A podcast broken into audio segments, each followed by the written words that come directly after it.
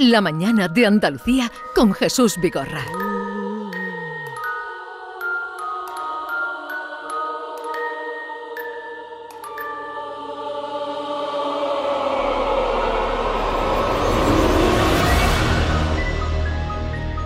Misterios de Al-Ándalus con Javier Pérez Campos. Buenos días, Javier.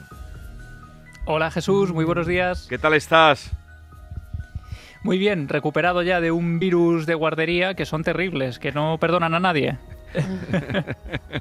Claro, lo contagió un, eh, tu hijo? No, claro, tiene una pareja de pequeñitos. Eh, claro, claro. Eso es un misterio también, los virus de los niños, que a los padres nos dejan hechos polvo. Todo virus que camina acaba con el papá, ¿no? Hoy, Exacto. hoy, queridos oyentes, eh, el tema elegido nos van llegando. El otro día ya te hemos hecho llegar los que nos llegaron el viernes, Javier. Pero vayamos, Eso es. vayamos con el misterio de hoy, la niña del cortijo de Miraflores, que fue también pedido aquí. Te hablaron del cortijo de Miraflores. Exacto. Eh, os hablaba yo de un virus de niños y hablamos de niños también en la sección. Todo está hilvanado de alguna manera. Siempre hemos hablado de cómo los niños eh, son especialmente aterradores en todas las culturas. La antigua Grecia, eh, la antigua Roma, todos temían a los niños. Y en la actualidad siguen siendo el tipo de aparecido más temido. Fijaos, os leo una noticia de la Tribuna Express, un periódico local de Marbella, en octubre de 2013. Dice, la niña del cortijo Miraflores habita actualmente, según cuentan, en el antiguo molino de aceite, paseándose con toda tranquilidad por todas las dependencias. Ella juega tranquilamente o le pide a alguien que le ayude a buscar a sus padres, con la inocencia de una niña muerta. Vaya, y eso lo ve Javier Pérez Campo, y claro, se le encienden ya las alarmas. Y lo ve, lo ve usted y se muere de miedo. Claro. bueno, fíjate, además, todo fue una, enorme casualidad, porque yo fui a Marbella a dar una conferencia sobre periodismo. Em, la conferencia fue en el Cortijo Miraflores, yo no sabía absolutamente nada. Durante toda la conferencia había unos golpes tremendos en los muros, hacía muchísimo frío, aunque ya sabéis que Marbella pues, no es un lugar especialmente frío.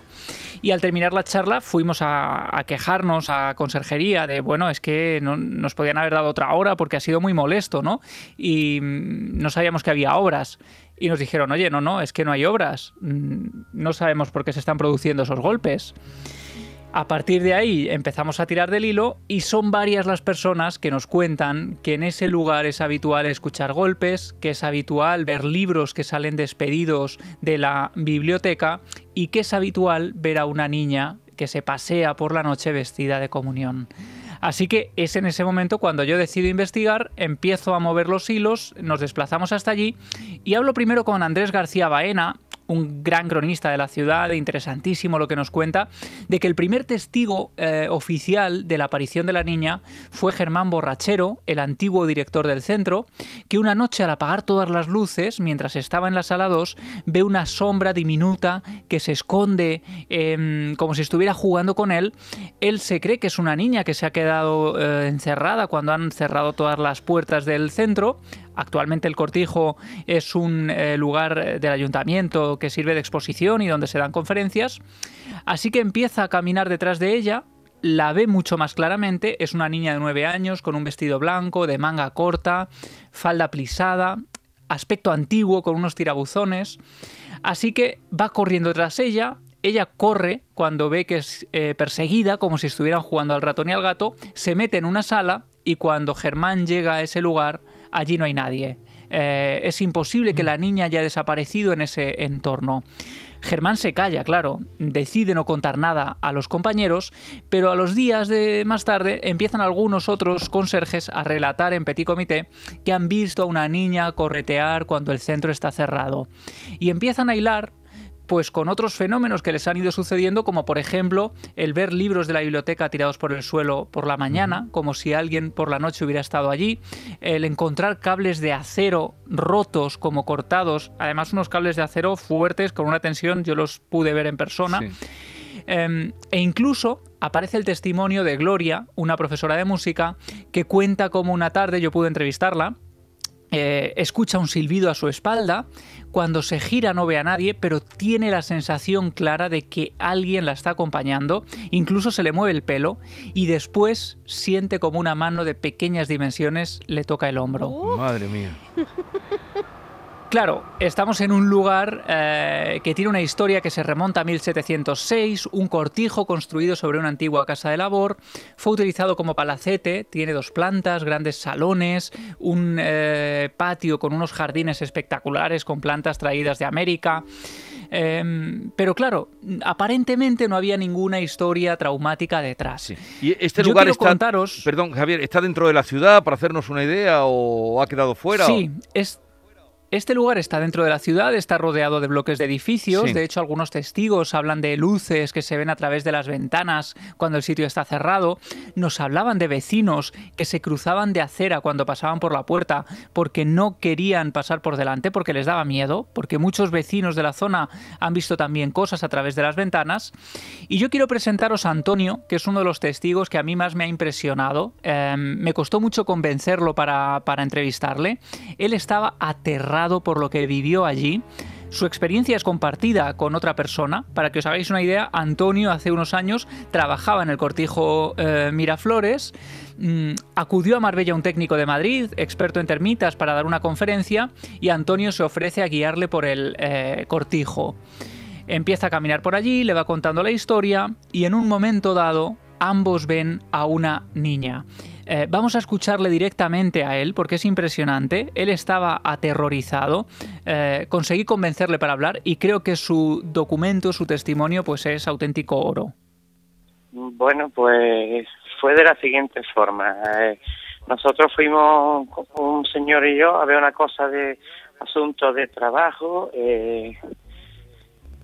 mm, porque había un curso y teníamos que ver una cosa práctica. Y como allí se había hecho, fuimos a verlo. Entonces, cuando llegamos al lugar, yo no me encontraba bien, sentía malestar en el cuerpo en general y el hombre igual. Bueno, este señor pues se quedó en un estado como de no sé, se puso en el suelo sentado, empecé a hablar con él y no me respondía. Yo me estaba asustando porque creía que le había ocurrido algo, un infarto algo. Bueno, la cuestión que me vuelvo para pedir ayuda y en ese momento veo una niña pequeña delante mía.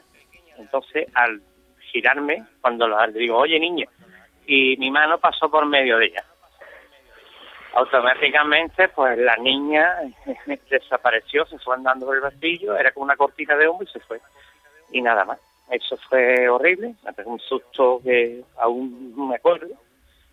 Y, este señor pues me dijo que no daba el curso y se fue. Yo no creía en nada ni nada y yo sé, a mí me han intentado decir que era una, una cosa que, que yo tenía en mi mente, que quería ver por el estado de excitación y tal. No, yo tengo 54 años, estoy en la vida y sé lo que, lo que yo vi. Desde luego, un testimonio tremendo, el de es de ese señor. Javier, uno a veces intenta encontrar, perdona, una explicación racional, pero ¿cómo puede, cómo, qué, explicación puedes darle? ¿Qué es esa niña? ¿Qué, Claro, aquí es muy difícil porque fíjate, no estamos hablando de ver una sombra que uno puede pensar que la imaginación le ha jugado una mala pasada. Es que Antonio llega a intentar tocar a la niña para llamar su atención y lo que pasa es que su brazo atraviesa la mm. figura que empieza casi como a desaparecer como si fuera una figura hecha con humo de un cigarro, ¿no? Em, lo que ocurre es que este técnico también la había visto y él repetía, en ese estado, él decía que parecía que le estaba dando un infarto y el técnico repetía la niña, la niña. Fijaos la casualidad, trabajamos en, en Cuarto Milenio y tiempo después conseguimos localizar a este técnico que nos ofreció también su versión de los hechos y era idéntica a la que nos contaba Antonio, con lo cual es una experiencia muy similar. Em, lo impactante además es que tiempo después nos enteramos de que el ayuntamiento solicitó la presencia de un sacerdote para bendecir el edificio, incluso de un medium que una eh, tarde estuvo allí, una medium llamado, llamada Susana, acudió al centro y lo que contó muy resumidamente es que allí había toda una familia, en esa familia había una niña que jugaba en la primera planta, un niño que correteaba por la segunda y que tanto estos muertos, como ella los definió, como el edificio, pedían agua, pedían agua, desesperadamente solicitaban agua. Bueno, pues imaginaos, después de mi visita al lugar, el cronista Andrés García Baena me escribe eh, sorprendido porque al conocer toda esta información había estado buscando en la hemeroteca y encontró un recorte del periódico La Cruz de 1903 mm, donde se daba una noticia asombrosa. Contaban que el cortijo había ardido, que el incendio podría haber sido provocado y que había un obrero sospechoso que llegó a ser encarcelado por el incendio del cortijo Miraflores. Lo que no se supo, porque la noticia apenas tuvo seguimiento en la época, es si hubo víctimas de este incendio. Pero claro, tener esta información con eh, la solicitud de agua de la que hablaba la medium, siendo este dato desconocido en ese momento, pues realmente es eh, interesante, ¿no?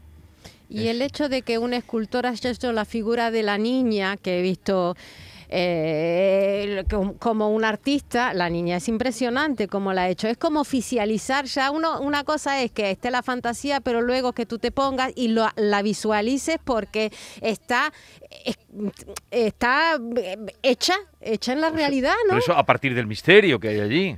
Claro, pero que es como oficializar la existencia de la niña. A mí me gusta mucho que sucedan estas cosas porque, porque es como poner en valor también el misterio de los lugares que nos sirven para conocer su historia, ¿no? Eh, las leyendas en el fondo, eh, bueno, pues en España, y podríamos hacer también un, día una sección sobre esto, existen muchas esculturas, por fortuna cada vez más, vinculadas al misterio. Como, el hombre pez de Liérganes. pero como el perro que nos contaste. Exacto. El perro. Eh, el, perro de Fernán Núñez, el ¿no? Perro el perro negro. el perro negro de Fernán Núñez. Maravilloso. La niña esta de Víctor Martínez es espeluznante. Pues fijaos, si queréis, para rematar un poco esta sección, hemos hablado muchas veces de casos de niños que a mí me impactan especialmente y quiero compartir un último documento con vosotros que es una psicofonía que obtuvimos en un colegio abandonado junto a mi compañera Clara Taoces y que tiene que ver con niños. En esa psicofonía se escuchan voces de niños como una especie de lamento y es realmente impactante esta psicofonía primero porque nosotros estábamos delante cuando se grabó en mitad de la noche, silencio absoluto, no había ningún ruido. Y segundo, porque es muy larga. Las psicofonías suelen ser sonidos cortos, voces sutiles. Bueno, pues quiero que la escuchéis y me deis vuestra opinión.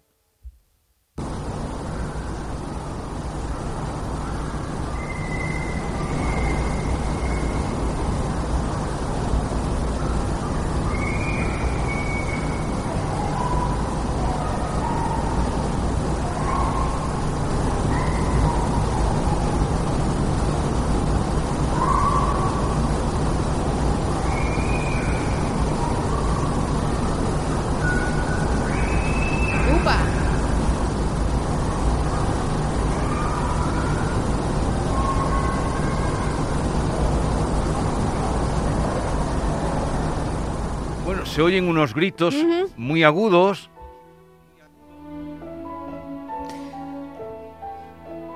Javier. Yo creo que es eh, nada sutil, ¿no? Es decir, es evidente que están ahí esos sonidos. Y bueno, pues realmente no sabemos dar la explicación. Yo os puedo garantizar y pongo la mano en el fuego que estábamos presentes, que eran altas horas de la noche y que no había nada alrededor que nosotros hubiéramos captado. Podría ser algo que se estaba produciendo a muchos kilómetros y que quizá el, viento eh, y, el, la... Eh, la grabadora eh, pudiera captar sin que el oído humano se percatara? Bueno, no lo sé, pero desde luego el sonido a mí me parece realmente interesante. Es el sonido. Y la presencia de estas, de estos espíritus, vamos a denominarlo de alguna manera, es porque no alcanzan el descanso, porque no van. ¿Por qué? ¿Por qué aparecen estas figuras? estas, estas, estas fantasmas, esta... Lo que me cuentan algunos miembros del grupo EPTA, ¿no? que han teorizado un poco más en esto y que han investigado, y lo que cuentan algunos antropólogos es que el muerto al final, que no es capaz de entender la muerte, se queda en este lugar. Por eso los niños, que son incapaces de saber lo que es la muerte, eh, tienen más dificultad para avanzar. Y quizá por eso los padres también siguen aquí, ¿no? No quieren desligarse de ellos, quieren protegerlos, quieren estar con ellos, y quizá por eso hay una familia aparentemente entera viviendo en el interior del cortijo Miraflores. El cortijo Miraflores de Marbella, pues ya saben la historia, se reproduce lo de los niños que siguen apareciendo, ya nos ha contado muchas historias eh, Javier. Cualquier eh, propuesta que tengan que hacerle eh, al 670 940 200, 670 940 200, dejan ahí para que ustedes conozcan, si tienen una ligera idea de algo misterioso, nos lo mandan, que luego Javier, hasta ahora, desde luego todo lo que se ha apuntado, ha sabido hilarlo y traerlo. Eh, Javier, muchas gracias, buen fin de semana y te haremos llegar lo que nos llegue. Será un placer, amigos. Un, abrazo, grande, cuidaos mucho. bueno. Déjenme también decir que tanto a través de nuestro teléfono de conexión y comunicación con los oyentes, 670-940-200, como a través de el Twitter de Javier, síganlo además, es arroba Javi Pérez Campos, donde da cuenta no solo de lo que ustedes proponen, sino de muchas historias. Yo parezco incrédula, pero a mí me despertó una presencia al lado de mi cama. ¿Cuándo? En Madrid eh, hace seis años. Está visto que tenemos que traer un día a Javier y, y no creo en nada, ¿eh? Pues me despertó su aliento en mi oreja y un gemido. Eso fue el viento, que te dejaste la ventana abierta. No, y me dijeron, ten cuidado en la casa que saltan las alarmas. ¿Por qué saltan las alarmas si no se mueve nadie? A mí no me pregunta, pregúntale a Javier. dejo abierto mi, mi, a todo. 11, 22 minutos de la mañana. Preparados que enseguida vamos, vamos a cambiar radicalmente al Tribunal Superior de la Risa.